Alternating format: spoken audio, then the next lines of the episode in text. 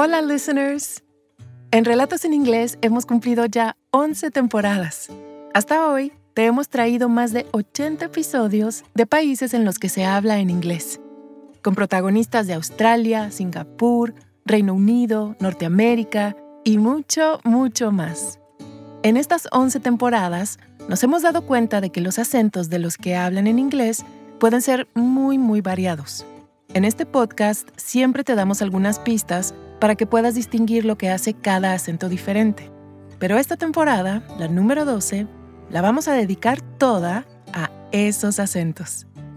Vamos a recuperar algunas de nuestras historias favoritas y vamos a analizar juntos cómo cada acento es diferente y cómo se desarrolló.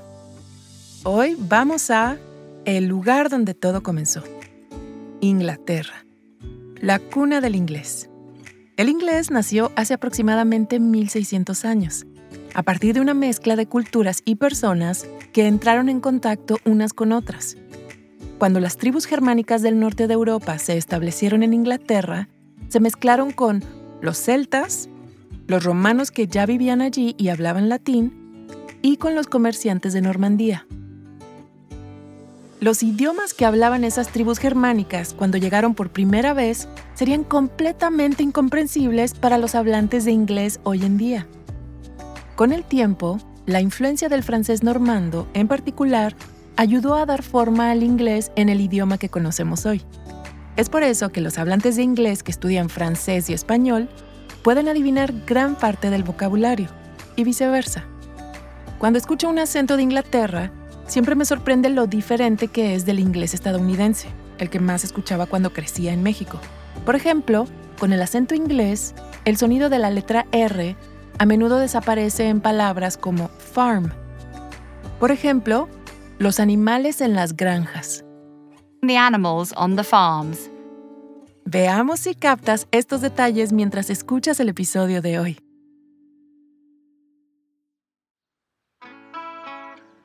Fue en el año 1981, en el pequeño pueblo de Caldicot, en la zona rural de Inglaterra.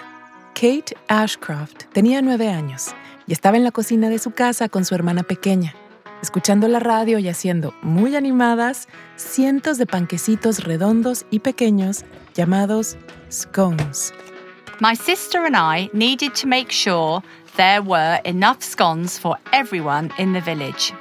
So we spent the whole afternoon cooking in the kitchen. We listened to pop music on the radio and mixed the butter, sugar, eggs, and flour. Then we baked the scones in the oven. We felt really proud because soon all of our neighbours were going to taste our scones. Los scones se prepararon algunas semanas antes, porque venía el evento más grande del pueblo, el Festival de Verano, o Summer Fate. En total, asistirían 200 personas y cada una de ellas tenía un rol en preparar la celebración, incluyendo a la joven Kate. On the morning of the fete, I was so excited when I woke up. I couldn't wait for two o'clock, which was the time the fete started. As soon as it was time, I ran out of my house to the little church nearby and together with my friends, we rang the church bells to tell everyone in the village it's time to start the summer fete. Welcome. Les damos la bienvenida a Relatos en Inglés, un podcast de Duolingo.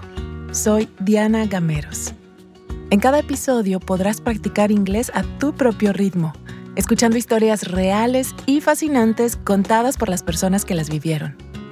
Los protagonistas hablan en un inglés sencillo y fácil de entender para quienes están aprendiendo el idioma. En cada capítulo, yo te acompañaré para asegurarme de que entiendas todo. También ofrecemos transcripciones completas en podcast.duolingo.com.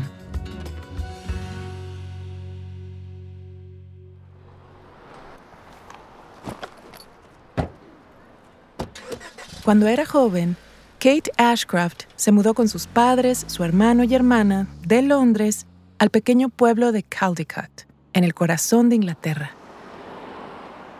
My mum was tired of the big city, and she wanted us to grow up in a quieter place.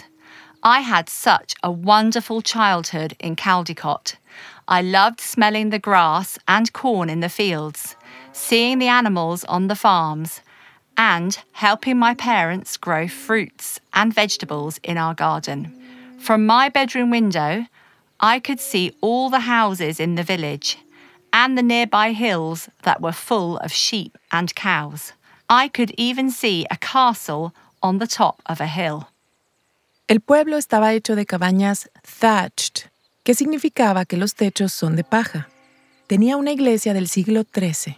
Kate tocaba la campana allí. Y también había una pequeña escuela. Every morning, my brother and I walked to school. It was just around the corner from our house, and it was really small.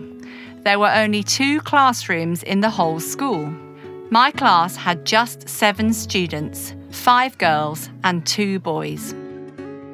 El pueblo era tan pequeño que solo había una tienda, y Kate recuerda que abría solo algunas horas al día. We had to know exactly what we wanted to buy when the shop was open. Sometimes, if the shop was closed and we needed something, we knocked on the door of the shop owner's house nearby and they opened the shop for us. Sometimes I walked across the road and got eggs and milk from a farmer too. Caldecott era un lugar tranquilo, pero una vez al año, Kate esperaba la gran fiesta. Todo el pueblo se reunía a festejar su comunidad, jugar, disfrutar la comida local, así como asistir a un baile en un granero. Se llamaba The Summer Fete. The Summer Fete was always a very big event in my village. But the most exciting fete that I can remember was in 1981. I was nine years old. The fete started when I ran to the village church with my friends and rang the bells. Everybody in town heard it, and they knew that it was time to come to the village green. The Village Green es una pequeña pradera junto a la iglesia. La mayoría de los pequeños pueblos de Inglaterra tienen estas áreas, donde la gente se reúne y celebra. Fue allí donde ocurrió el primer gran evento del Summer Fete, la competencia de trajes elegantes. Para participar, Kate y sus amigos se vistieron de animales, celebridades o personajes de películas o libros. All the children in the village dressed up for the competition, all 12 of us. And we loved it. We couldn't buy costumes in the village, so we had to make our own. I think ours were made from old bed sheets and my dad's shirts. My mum spent weeks making our costumes. En los 70s y 80s, cuando Kate era una niña, uno de los favoritos de la competencia de trajes era vestirse como alguien de una época o lugar distinto. Su familia había ido de vacaciones a España el año anterior, así que la mamá de Kate decidió hacer trajes españoles tradicionales para sus hijos. El párroco era el juez del concurso. The vicar came to look at our costumes. We felt very nervous as he walked around because he was going to decide who won the competition. Some of the other kids had good costumes, but that year, my brother Tom and I won. We were so excited, and our prize was lots of candy. As a child, winning this competition was incredible.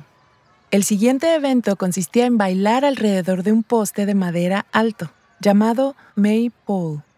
Es una actividad que se ha practicado por cientos de años. El poste tenía casi 6 metros de alto y tenía unos listones o ribbons colgando de él. Los niños bailaban alrededor del poste haciendo patrones o patterns con los listones de colores. During the maypole dance, people from the village played songs on their violins. Every child held a ribbon, and we danced around in a circle, making patterns on the maypole with our ribbons. It was lots of fun.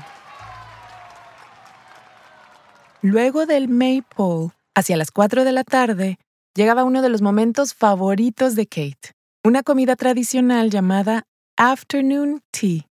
En Inglaterra, tea se refiere tanto a la bebida como a una merienda completa. Afternoon tea consistía en el té caliente para beber, acompañado de pequeños sándwiches y scones hechos en casa, tradicionalmente servidos con crema y mermelada. Kate estaba emocionada de finalmente compartir todos los scones que había horneado con su hermana. For the afternoon tea on the village green, we put little flowers on tables. They looked so pretty. In the village hall, my mum and her friends made big pots of tea and cream to eat with all the scones we made. It was delicious. Al caer la tarde, Kate y los habitantes del pueblo caminaron al río para el evento más esperado del día, The Tug of War, o el tira y afloja. Era una competencia amigable y divertida contra los vecinos del pueblo vecino de Rockingham. The whole village walked down to a field where there was a small river. Everyone from Caldecott stood on one side of the river, and everyone from Rockingham stood on the other side. As both teams started to pull the rope, everyone shouted and cheered. I really wanted our village to win. Eventually, the people from our village pulled harder, and the people from Rockingham fell into the river. My village won the tug of war. Después del frenesí del tira y afloja, los habitantes de Caldecott invitaron a sus vecinos a unirse al último evento del día, el baile en el granero, o barn.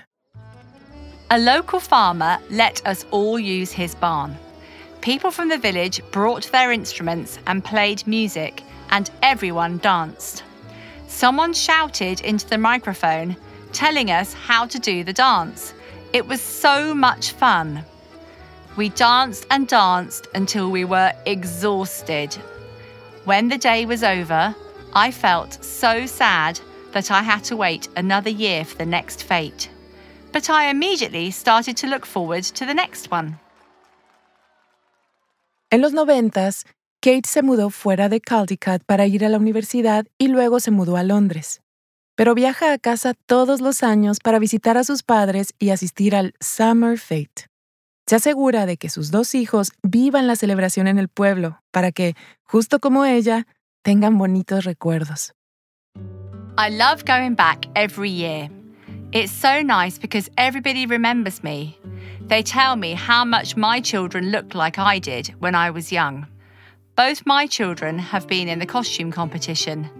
My daughter dressed up as the Queen of England, and my son wore a wildlife expert costume. They didn't win, but they still had fun. Las tradiciones inglesas que Kate disfrutó como niña continúan en el pequeño pueblo de su familia. It's a special experience to grow up in a place where everyone knows exactly who you are. It's a very small community, and we really take care of each other. On the walls of the village hall, there are old pictures of children dancing around the maypole nearly 100 years ago. Now my picture is there too. I love that I am part of the history of that amazing place. ¡Qué tradición! Encantadora. Gracias a Kate por compartirla. ¿Prestaste atención al acento de Kate mientras oías la historia? ¿Notaste cómo omitía la R al final de palabras como brother y pronunciaba vocales A largas en palabras como walked? My brother and I walked to school. Para nuestra próxima historia, nos quedamos en Inglaterra. Técnicamente, Inglaterra es uno de los países que conforman el Reino Unido. Está ubicada en la isla de Gran Bretaña, limitando al norte con Escocia y al oeste con Gales. Pero incluso dentro de Inglaterra hay diferentes acentos. Nuestro próximo narrador, Andy Monroe, nació y creció en Birmingham. El acento Broomy, como se le conoce, tiene una distintiva entonación que cae al final de cada oración. Mientras escuchas la historia de Andy, fíjate si puedes oírla. Birmingham también es una rica mezcla de diferentes culturas e inmigrantes, lo que se refleja en su comida. Fue así como Andy, a los 30 años, probó por primera vez el plato que cambiaría su vida. Recuerda para nosotros esa experiencia. The Balti was an explosion of new flavors. I had never tasted anything like it. It was full of fresh vegetables, and I could taste all of the individual spices, like turmeric, garam masala, paprika, fenugreek, coriander, and chili. I loved it immediately. Andy nació y creció en Birmingham, que es la segunda ciudad más grande del Reino Unido. Birmingham sometimes has a bad reputation in the United Kingdom, and I think it's unfair. People think of it as a boring, grey city. But it's actually a dynamic city, and there are so many different cultures here. Birmingham es donde se inventó el balti, una especie de curry. Lo comenzaron a preparar inmigrantes pakistaníes. A mediados de siglo, muchos pakistaníes emigraron al Reino Unido después del fin de la colonización británica y la división de India y Pakistán. The Balti is both English and Pakistani. It was created in the 1970s by a Pakistani restaurant owner who moved to Birmingham. He adapted his curry recipe for British people. The result was a sweet curry with a lot of flavour, but not too spicy. Los curries tradicionales se cuecen a fuego lento por horas, pero el Balti está acitronado rápidamente en un sartén especial de acero, lo cual le da su sabor característico. I grew up in the neighbourhood where the Balti was invented, and I am proud of my city. As an adult, I was tired of people insulting Birmingham. They joked about our accents and they said we had no culture. So I started telling people about the Balti, which represents the best of Birmingham. Para Andy, el Balti era algo completamente diferente a la comida con la que había crecido. Creció en la década de los 50, cuando el Reino Unido aún se estaba recuperando de la Segunda Guerra Mundial. When I was very young, England was recovering from World War II. Even foods like bread and sugar were limited, so my diet was boring. I just ate basic English food, which did not have a lot of flavour. A typical meal was potatoes, peas, and lamb. So when I tried the Balti, all of the new flavours were like a true revelation, and I became a huge fan. Birmingham es donde comenzó la revolución industrial y después de la Segunda Guerra Mundial, la industria manufacturera atrajo a muchos inmigrantes de todo el mundo. Not everyone was happy about the changes in the city after immigrants arrived. Unfortunately, many immigrants experienced racism and exclusion. I think that's a great shame.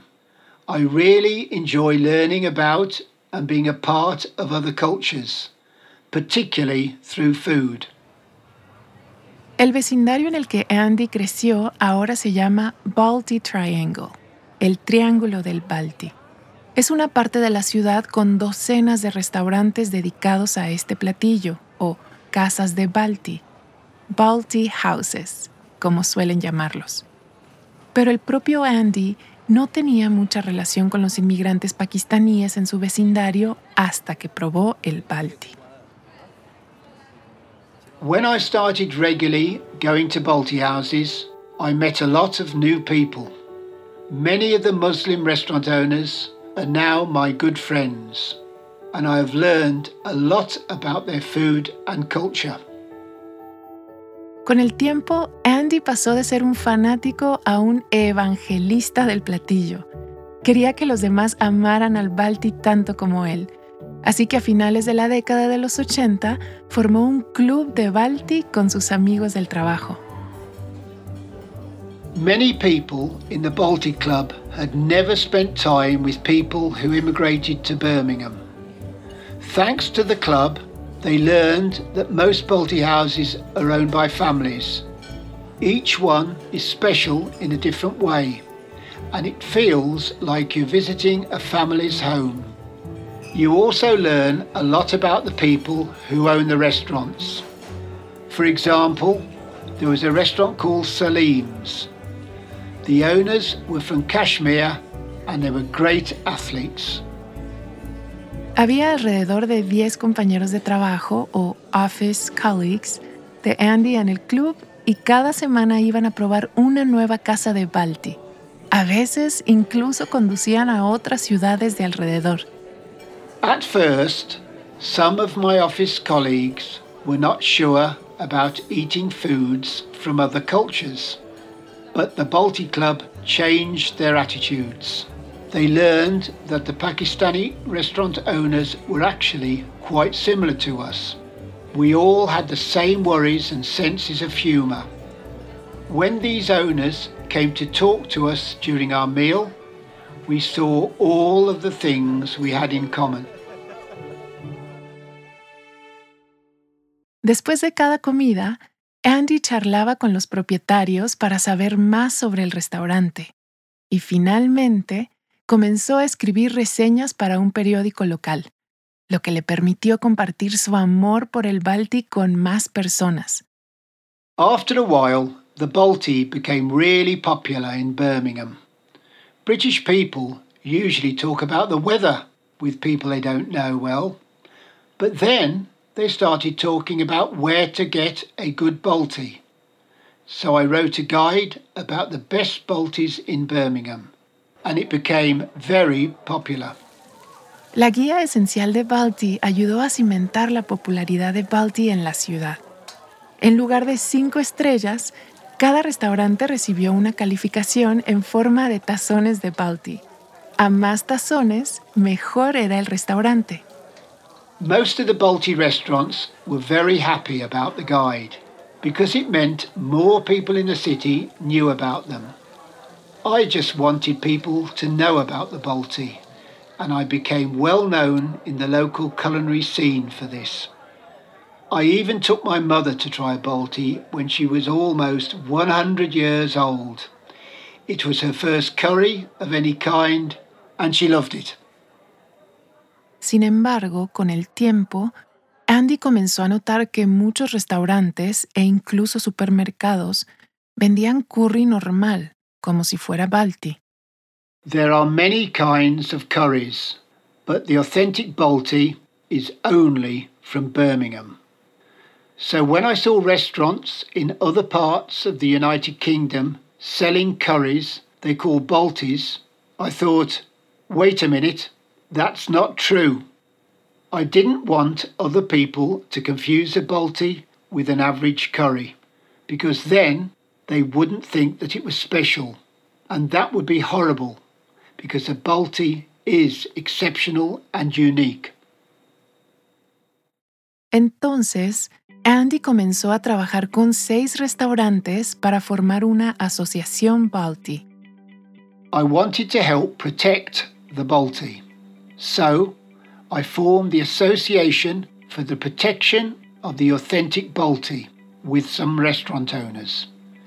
These restaurants show the logo on their menus, which means they serve the authentic version of the dish. We want people to come to Birmingham and know where they can get a real Balti. Todo es parte de la devoción de Andy por los Balti y Birmingham, una pasión que también ha pasado a la siguiente generación. Of course, my daughter came with me and my wife every time we went to a Balti restaurant. Now she has a passion for Baltis, just like me. She loves them so much that she started the Birmingham Balti Bowl Company.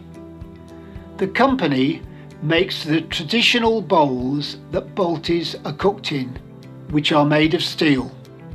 Acero o steel, ya que Birmingham es una ciudad industrial. It's nice to celebrate both the industrial and multicultural history of Birmingham. Para Andy, la única forma de comer un auténtico Balti es con uno de esos cuencos de acero, no en recipientes para llevar. Entonces, durante meses por la pandemia de coronavirus, no pudo probar un Balti.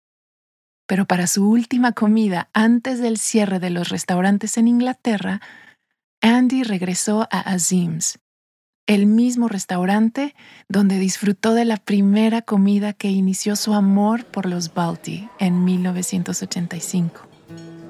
35 years after my first trip to Azim's, I returned with my wife. We had a Balti and shared a garlic and cheese naan, which is a type of bread.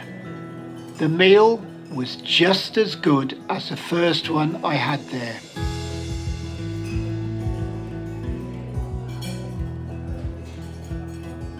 Andy Munro es un historiador del Balti que vive en Birmingham, Inglaterra. Es autor del libro Going for Balti y trabaja en un segundo libro sobre ese famoso plato de curry.